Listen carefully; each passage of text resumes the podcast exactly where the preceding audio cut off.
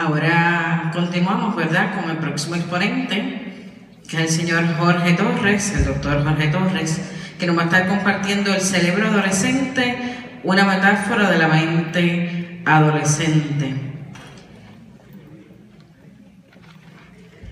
El doctor Jorge Alfredo Torres nació en San Juan, Puerto Rico, el 29 de noviembre de 1971 el desarrollo de su tendencia al pensamiento divergente y alternativo comenzó en el primer grado de su escuela primaria, en un colegio privado del país, del que sus padres tuvieron que retirarlo por sus dificultades para la adaptación al sistema convencional de estudios, lo que lo adentró en una experiencia temprana de combinaciones entre el homeschooling y el sistema Montessori de enseñanza que duró hasta cuarto grado hasta, sus cuatro años, perdón. Reingresa al sistema de enseñanza regular en noveno grado. Estudió en el Departamento de Filosofía de la Facultad de Humanidades del Recinto de Repiedras. Completa su grado de Filosofía con incursiones e inquietudes en el área de la literatura y la poesía y el estudio comparativo de los fenómenos religiosos y espirituales. Una vez culminada esta etapa de los estudios formales, inicia un accidentado y largo periplo de viajes interiores, incertidumbres, búsquedas múltiples y un extenso caminar en el mundo de la soledad autodidáctica, que se extendió por algo más de tres lustros, alentado y estructurado por el segundo gran maestro y mentor de su vida, el doctor Arturo Dávila Rodríguez. Alma Complutense, legendario catedrático del arte y de la espiritualidad del occidente, con, discípulo de Ernesto Canderal y maestro de cuatro generaciones de puertorriqueños durante 54 ininterrumpidos años de docencia en el centenario santuario y referente de nuestra humanidad puertorriqueña y universal, que es la Universidad de Puerto Rico, quien solía decirle repetidamente cuatro preceptos tutelares. Ora et labora, medita pero trabaja siempre. Estás construyendo una catedral, no te conformes con una choza. Nunca la mucha sensación satisface y harta el ánima, sino la capacidad y el ejercicio detenido de sentir y gustar de las cosas internamente. En la tarde de la vida seremos examinados en el amor Luego de un momento coyuntural y decisivo, recibe lo que consideró una epifanía personal, de cuyo sentimiento fiel emergió la decisión de conjuntar los saberes nacidos de tantas fuentes y ponerlos consagradamente en función del trabajo solidario con el sufrimiento humano, a través del cauce y la identidad de la psicología, cuya praxis psicoterapéutica de servicio ejerce activamente en su ruta de la vida todos los días y las noches. Con ustedes el doctor Jorge Alfredo Torres Carasquillo.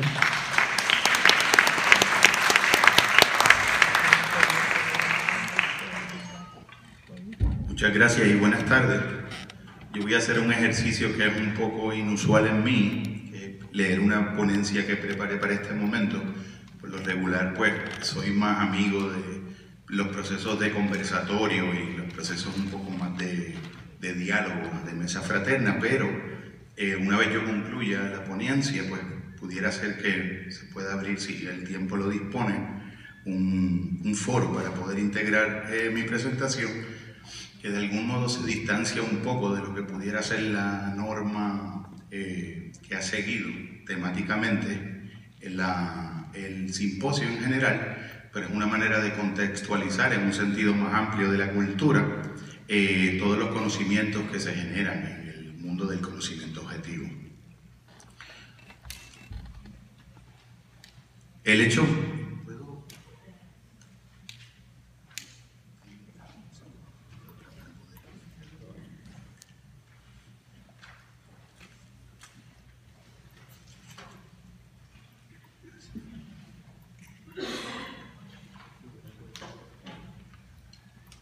El hecho mismo del título de mi presente brevísima ponencia intenta ya levantar el relieve, ya desde el comienzo, y sugerir la síntesis de todo lo que espero alcanzar a decir, o más bien a proponer en la tarde de este hoy.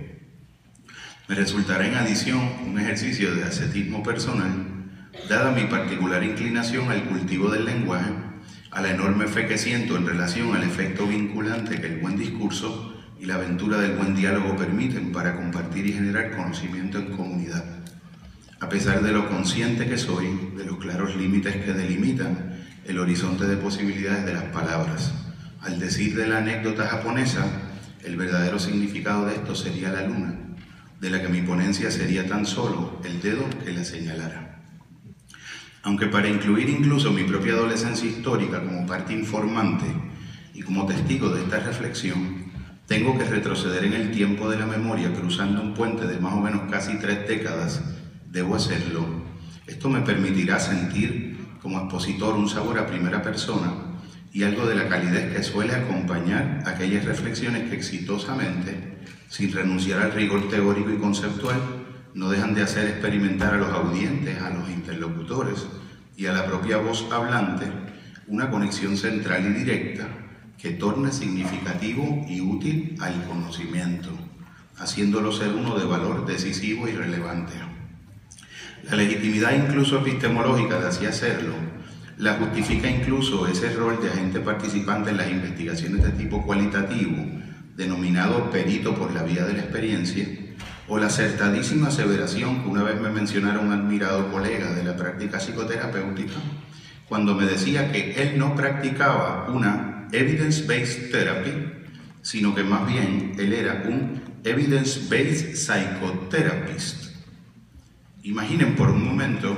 eh, un universo diario de seres muy diversos y singulares, develando su más profunda interioridad y subjetividad.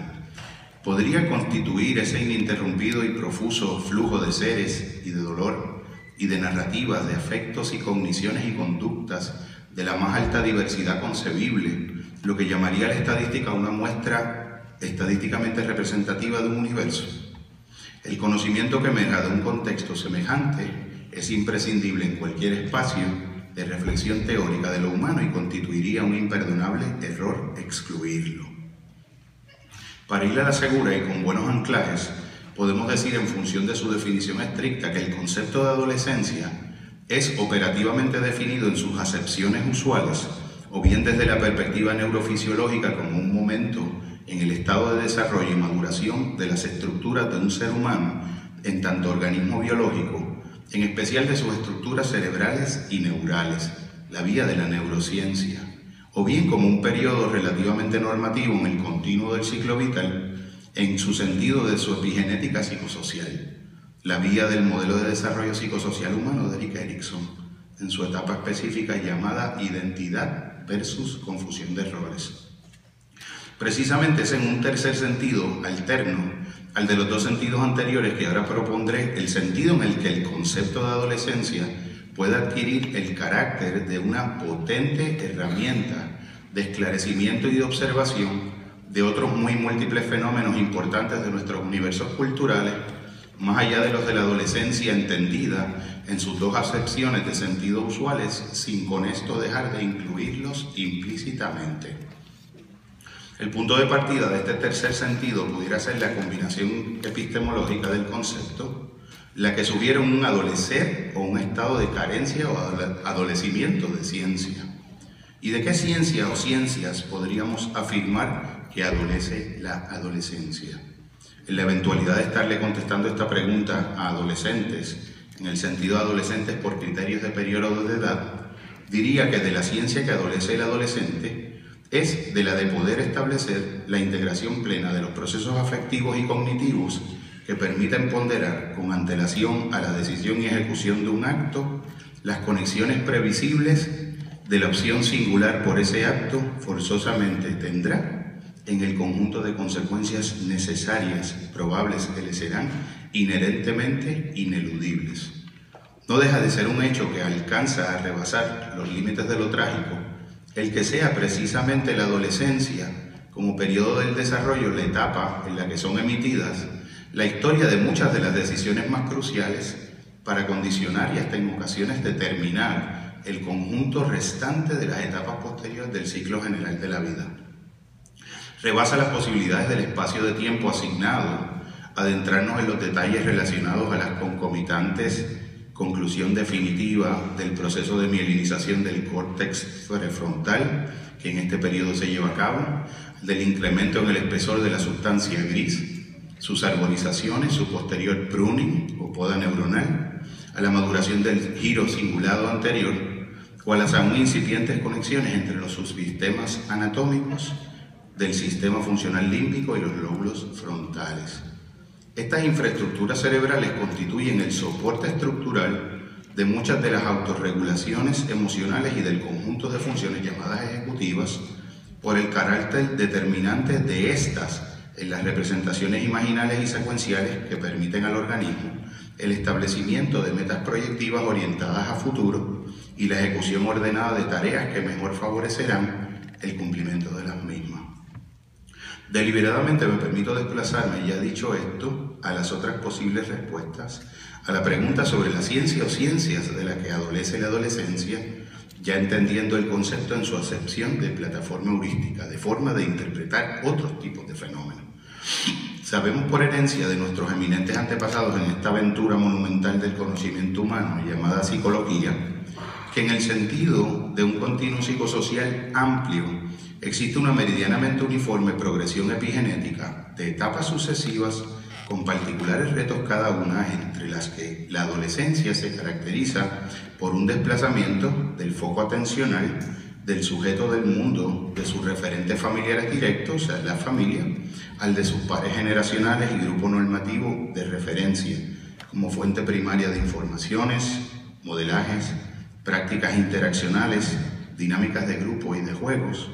que serán el contexto de sus primeros decisivos ensayos de modos de ser y estar ante los tantos cenegosos premundos de la adultez plena. Pero este desplazamiento del foco atencional ocurre en función de una transición hacia una dimensión cualitativa nueva que muchas veces ya no está ocurriendo, haciendo de la adolescencia un páramo de espejismo, de mirada permeada de opacidad, de hiperinformaciones que ya no forman y mucho menos transforman el lugar del puente que debiera ser en un mundo presuntuoso que se alardea de autosuficiencia, pretendiendo que todo lo esencial se puede googlear o subir una nube o articular en un modo eh, estructurado externamente.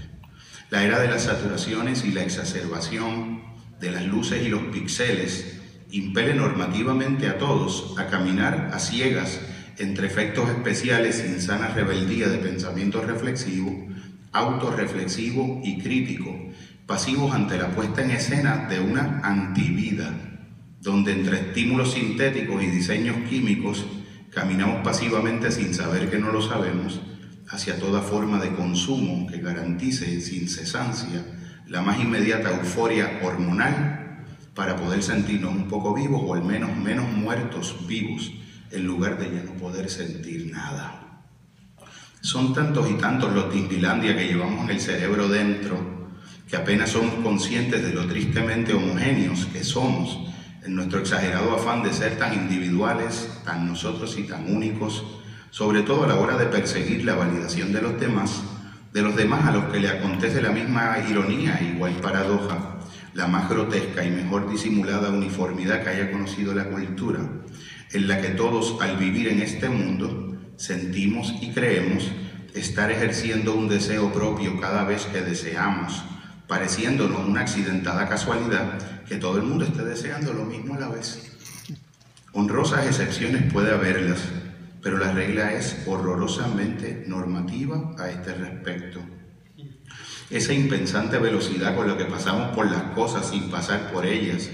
y ellas por nosotros, que pudiera alcanzar los extremos de un viaje en el que se puede ir incluso a la velocidad de la luz hacia ninguna parte, nos deja estacionados en una adolescencia estirada, larga y narcótica, en la que pudiéramos ser alguna rara especie de hamsters al interior de un rodillo estacionario, al interior de la pecera de nuestra particular privatizada predilección y presupuesto, girando y girando, pensando que cuando hayamos cruzado el umbral de un límite en los giros, habremos llegado o estaremos a punto de llegar a algún otro lado con la segura esperanza de ser así al fin algún otro alguien. A estas alturas del camino, nosotros nacidos libres y ya por todas partes encadenados, sin habernos percatado de nuestras invisibles jaulas, que una jaula de oro sigue siendo una jaula, ya habremos cruzado la frontera cumbre de la mielinización de nuestras cortezas prefrontales, pero algo de nosotros no cruzará el cruce, y algo que debió quedar atrás quedará adelante, y algo que debió quedar adelante se desvanecerá del horizonte, en muchas ocasiones para jamás reaparecer, y ahí ya estamos inmersos irremediable e irredimiblemente en la selva de la tierra de nadie. La colindancia del final del cerebro adolescente marca entonces el inicio del comienzo de la mente adolescente, nivel de estado, proceso y función en el que la conciencia cognitivamente y afectivamente transcurrirá la vida por entero, un espeso desierto sin promesa de nirvana ni esperanza de apocatástasis. Todos los caminos conducen a una cáscara de nuez de universos autocontenidos y autosuficientes, facsímiles de sobreabundancias en todos los órdenes y dimensiones, de cantidad sin calidad, de sensación sin significado, de contacto sin conexión y sin vínculo, de intercambios sin compromiso, de experiencias sin historias y de adquisiciones sin saciación, de conocimiento sin aplicación y de creencia sin vivencia. Más es mejor, solo hasta un modesto límite, lo que nos enseñaba el incomparable Piaget pues el mejor de los conocimientos es aquel que al pensar sobre sí mismo esclarece con creciente nitidez cuándo es el justo momento en el camino del entendimiento en el que ya no avanzaríamos avanzando y solo recorriendo mejor y hacia adentro lo ya recorrido y conocido para alcanzarlo a reconocer en su profundidad y en su altura. Pero para eso hay que a veces saber detenerse y ralentizar el ritmo para crecer en penetración y observancia hacer pausas para refinar el conjunto de lo concienciado, para contemplarlo simplemente. Y me voy a permitir el antropomorfismo o el animismo de decir que hasta para escucharlo. Porque no solamente en el atelier terapéutico de un clínico lo más revelador se muestra mientras la serenidad atenta acoge y contiene un momento humano de experiencia y de encuentro y el milagro se produce de alcanzar a ver lo que los ojos no ven y escuchar lo que no se dice esa resplandecencia del fuego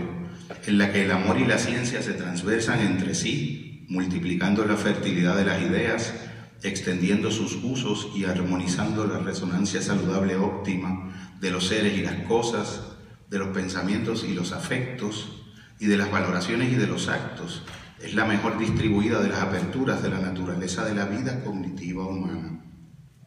Todo es cuestión de regar la semilla con diaria paciencia agrícola,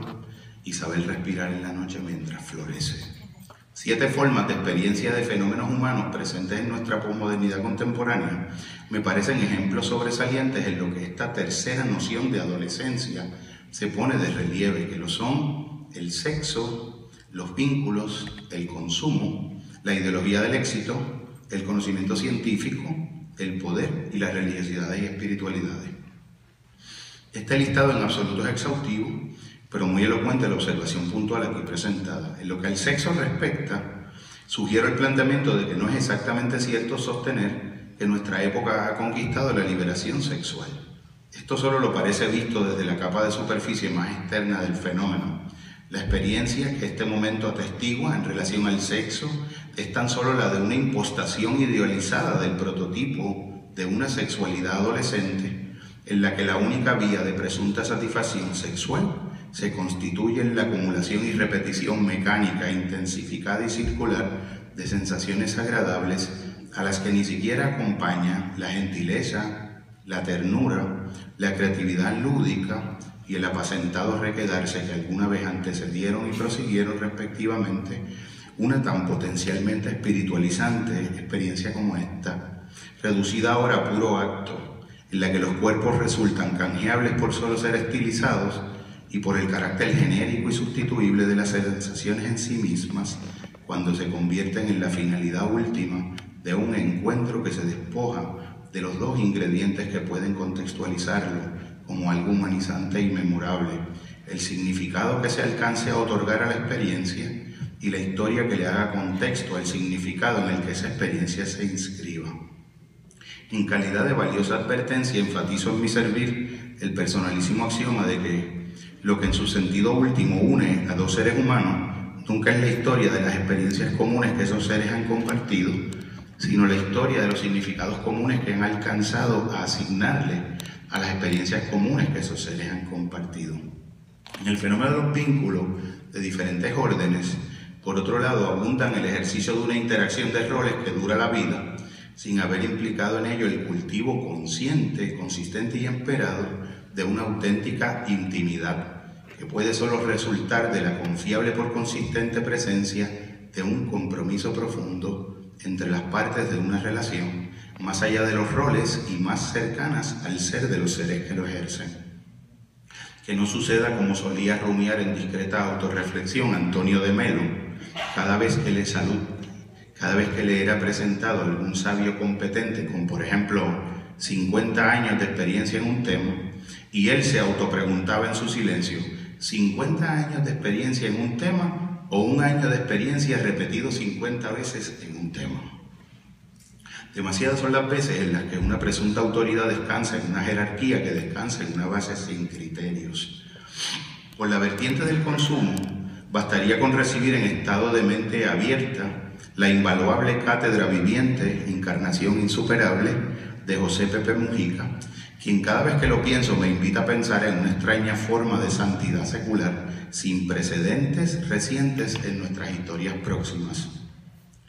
Algo ha sido severamente deformado muy al interior de lo humano cuando la libertad es experimentada como el placer del poder de decidir, la marca del jabón, o la de los textiles que nos cubren las vergüenzas, o la de los calzados, o la de los autos y las viviendas, o la de los relojes, lo que me evoca la memoria de una antigua lectura de juventud del argentino grande Cortázar, cuando advertía, ten cuidado lector, cada vez que te regalen un reloj, no sea que en lugar de regalarte a ti un reloj, seas tú el regalo del reloj. Recuerdo las palabras del sacerdote español Arteaga de mi parroquia de origen, en la boda de mi hermano primero diciéndole, por sobre todas las cosas, por favor, cuídate de no convertir tu hogar en una tienda por departamentos. Me pregunto mucho si será una mala leche de mi parte, que 17 años después todavía se lo recuerdo. Del poder ni hablemos. Ya nos hemos en esto extralimitado extra ilimitadamente, desde los órdenes macro de lo político y público hasta los microórdenes de lo cotidiano y lo privado. No hace tanto, en nuestro país hasta fuimos gobernados por una persona que las encuestas favorecieron por ser considerado guapo. Por correr en el viejo San Juan también. La adolescencia, como constelación de rasgos, atraviesa la cultura como una lanza que degrada y desfavorece lo excelente, lo laborioso, lo finamente artesanal en el silencio del cultivo de sí mismo, en ventaja de lo astuto, de lo utilitario, la reducción general del prójimo de su condición de sagrada y fin en sí mismo a medio instrumental en función del fin de otro, a quien éste le devuelve el favor con igual proporción y medida en la pradera silvestre de nuestro darwinismo social. La idea de éxito resulta por su parte tributaria de los anteriores fenómenos de los cuales se nutre, configurando una definición aplicada con rigurosa e implacable homogeneidad de guillotina de Revolución Francesa, o como una sentencia de muerte por garrote vil que recaerá como un fardo invisible más pesado que cualquier materia física conocida sobre quien se atreva a no ser exitoso siendo excluido del reino de los aprobados y revalidados por el rebaño y la masa, solo por no tener ser tenido por exitoso según los criterios de no se sabe quién, asumidos por no se sabe cómo. Tan tóxica, tanta tóxica culpa y vergüenza innecesaria y gratuita es pura adolescencia mental. Y para esto no cabe excusa porque ocurre toda la vida y el cerebro se ha mielinizado por completo en sus partes. Cada vez que escucho la frase estudia para que seas alguien, me abrumo de compasión por el que lo dice, sobre todo porque ese ser alguien no significa formarse una interioridad valiosa para levantar un proyecto de belleza en la construcción de un arte de vivir, mejorándonos y mejorando, siendo el mejor para los otros, en una idea de mejor en el sentido de un estado de comparación permanente solo con uno mismo y ante uno mismo para luego ofrendarse. El reto más esencial de cualquier aplicación a la educación de este tipo de ideas consiste en encontrar formas de hacer ver a los educandos que somos todos toda la vida, todas las formas de incalculable riqueza que a la vida nos trae la verdadera formación humanista, que no son convertibles a salario. Sin la comunicación contundente de una dimensión cualitativa que nos permita valorar lo esencial, el depósito de los bienes culturales y espirituales no será degustado internamente y se habrá vivido en vano la mitad de una vida que pudo ser vivida entera sin la tragedia de, como decía Eric Fromm, morir antes de haber nacido. Esta verdad es el vestido inexistente del rey que solo podían ver los inteligentes, según Molière, y que le hizo recibir alabanza por su majestuoso e inexistente vestido, hasta que un niño del pueblo interrumpió la hipnosis de semejante condicionamiento colectivo, asegurando a gritos y a los cuatro vientos que su majestad el rey andaba por las calles de Francia en pelota. ¿Y qué decir, por último, del conocimiento científico, la religiosidad y las espiritualidades? A caballo llegamos aquí, al final, a la encrucijada del cruce de los caminos entre los dos horizontes. Hemos llegado al largo filo de la navaja que separa las aguas de la tierra y la noche del día. Hemos llegado al problema de la verdad. Aquí sí que la adolescencia mental se derrocha sin tasa y a sus anchas. En una dedicatoria a un amigo gentil hace décadas que escribí, al regalarle un libro de la confesión afrocaribeña en la que se encontraba iniciándose, le decía que por primera vez se adentraría en una dimensión de la experiencia de la realidad como algo sagrado en la que la verdad dependería siempre más de la autenticidad de quien busca que de la objetividad de lo buscado. Veinte años después, al volverle a ver, me confesó que llevaba 20 años pensando en esa dedicatoria y no lo culpo, y hasta pienso que eso dice muy bien de, de él. Ese mecanismo de defensa del hombre contra la experiencia de Dios, que a juicio de Jung es todo fenómeno religioso, sobresimplifica para poder creer que lo entiende, aquel mysterium tremendum et fascinosum, que constituye misterio tremendo y fascinante, que constituye el encuentro cercano del tercer tipo con la experiencia más infinitamente directa de la realidad absoluta, el interser de la totalidad en el que intersomos nos movemos y existimos. Lo santo, lo luminoso, el Tao, el Apeirón, Huacantanca, Paráclito, el centro más al centro de mí que yo al centro de mí mismo, la esfera cuyo centro está en todas partes y cuya circunferencia es ninguna.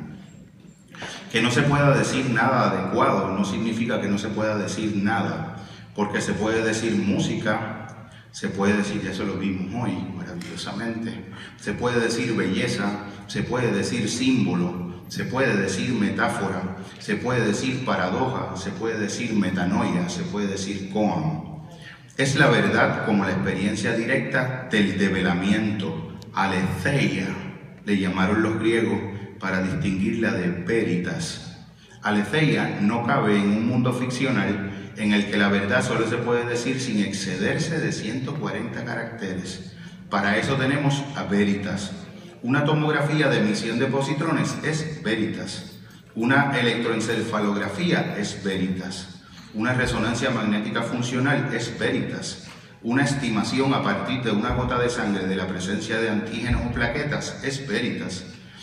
Si la diferencia deja de entenderse, y se deja de reconocer la irreductibilidad esencial de Aletheia a Veritas, se pierde lo más importante de todo y nos quedamos como Robinson Crusoe en una isla separada por la, frontera, por la frontera de un océano de los siete continentes en los que explorar, sentir, conocer, conectar y vivir el preciado estado de eudaimonía. La posibilidad que permite implementar todo nuevo conocer puede reducir sus herramientas y tecnologías a juguetes de una nueva industria del entretenimiento. En una forma de entendimiento así entendido, todo deberá aparecer apresurada y prematuramente como científico sin la previa necesariamente lenta maduración de una conciencia genuinamente transdisciplinaria que así lo credenciaría. ¿No resulta fascinante la posibilidad de reconocer que el acervo de largas tradiciones y comunidades practicantes del uso de la conciencia misma como instrumento generador de conocimiento de sí misma y de la playa de lo real conoció desde siempre mucho de lo que pensamos ahora que ahora es que se empieza a conocer? Si los espacios reflexivos a los que este tipo de preguntas, que son incómodas, le dan apertura, podríamos caer fácilmente en pensarnos inventando la rueda. Que no se nos impida un darnos cuenta abierto, sin restricciones como el de Dante, que en su lecho de muerte afirmaba, Beatriz ejerció toda la vida sobre mí el poder que mi imaginación le otorgó. Asistimos a la concreta posibilidad de un abandono liberador de la pulsional necesidad de tener razón cada vez que sentamos nuestros logos en mesa fraterna a pensar, a sentir y a crear en comunidad, porque todo lo sabemos entre todos, como decía Pablo Freire, y porque nadie es tan rico que no pueda recibir algo de alguien, ni nadie tan pobre que no pueda darle algo a alguien, como decía Leonardo Boff. Cuando haya pasado este único presente a disposición nuestra, y en dos o tres centurias el presente de aquel futuro reflexione sobre este otro, de seguro tendrá que concluir que uno de nuestros monumentales desaciertos fue no reconocer que la más devastadora psicopatología que nos arropó la existencia fue precisamente la que fue excluida de las taxonomías clínicas para exaltarla como la virtud que cavó la propia sepultura de nuestro vacío y el cementerio de nuestra disfrazada tristeza. Me refiero al egoísmo, la peor trampa jamás manufacturada, la jaula invisible que nos devora las vísceras amarrados a la vieja piedra en el Cáucaso de Prometeo. Esa es la mente adolescente, de la que el cerebro adolescente es en nuestros premundos su prototipo y metáfora. La mente adolescente de una sociedad que ha hecho, como inmejorablemente sintetiza mi hermano poeta Eric Landrón, del egoísmo una virtud de la avaricia una misión de vida, de la competencia la convivencia y de la euforia la felicidad. Concluyo mi tiempo en el gerundio de agradecer, agradeciendo esta infinita paciencia de ustedes y para excusar mi digresión y para espiar mis imprudencias con esta pequeña oración con la que una humilde madre mexicana que admiro les reza todas las noches a su hijo cuando le encomienda a los ángeles del sueño. Camina alegre entre el ruido y la prisa y piensa en la paz que se puede encontrar en el medio del silencio. Si te comparas con los demás, adquieres orgullo y desánimo, porque siempre habrá quien te supere y quien tenga menos cualidades que tú. Procura una suave paz serena que solo puedes encontrar navegando hacia el centro, solo en tu alma y desde ahí hacia todas partes. Que de bendición esto les haya sido. Muchas gracias.